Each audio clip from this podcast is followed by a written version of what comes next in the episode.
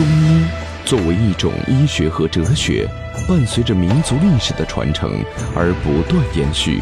浩如烟海的历史典籍，记录了传世名方、罕见药材的传奇，记载了尚未破解的中医谜案，也留下了国医大师与流派的跌宕起伏。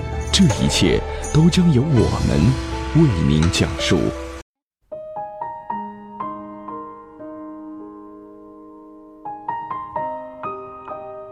大家好，欢迎收听由城市中医馆给大家带来的男性健康专栏节目。如果大家在两性生理方面有什么问题，可以添加我们中医馆健康专家陈老师的微信号：二五二六五六三二五，免费咨询。好了，现在由本栏目的主播为大家带来今天的节目。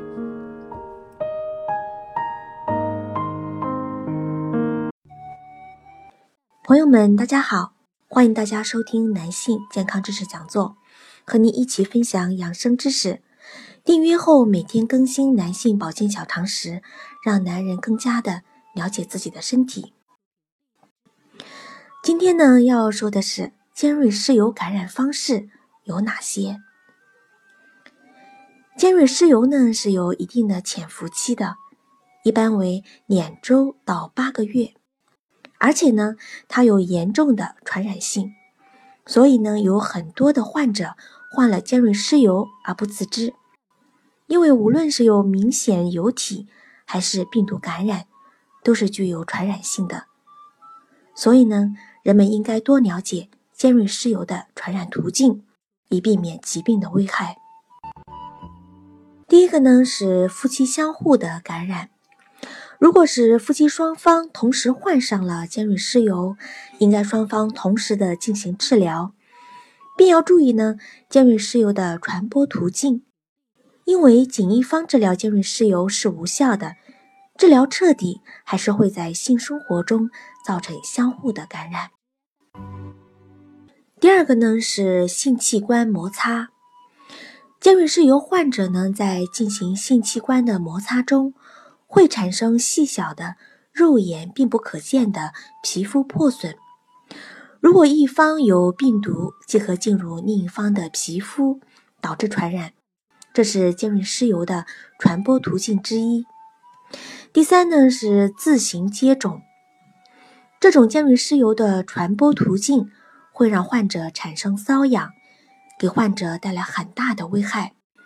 很多患者呢会常常的抓牢患处，如果不注意卫生，抓牢后接触自己的其他部位，尖锐湿疣的传播途径会造成自行接种的感染。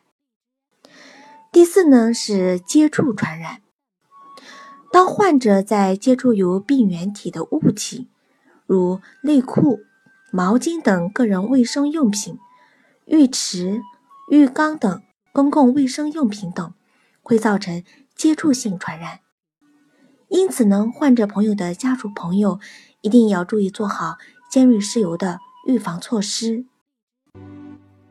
第五个呢是母婴传播，如果是孕妇患上了尖锐湿疣，很可能呢会传染给胎儿，同时呢还应多加注意尖锐湿疣的传播途径。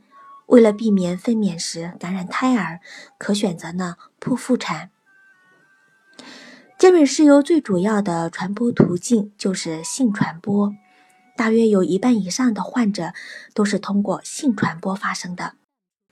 在发生疾病的三个半月左右的时候呢，传播性最强，所以那些性伴侣不固定的患者会很容易发生。还有的就是一些不洁的性交。通过受损的皮肤和黏膜感染此病。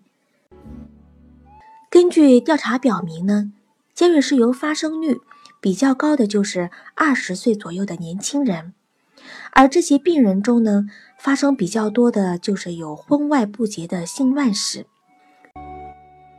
母婴传染，婴幼儿尖锐湿疣或喉乳头瘤病和儿童的尖锐湿疣。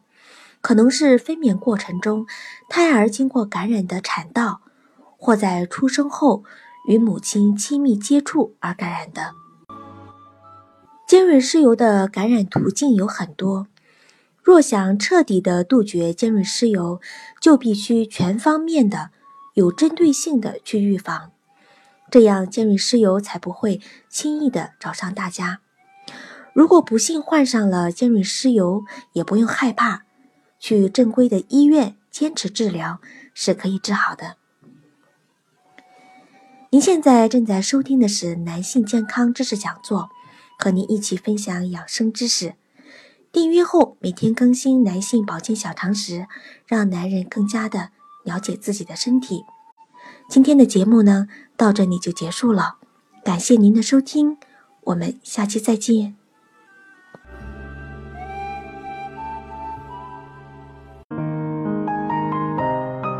如果大家在两性生理方面有什么问题，可以添加我们中医馆健康专家。陈老师的微信号：二五二六五六三二五，免费咨询。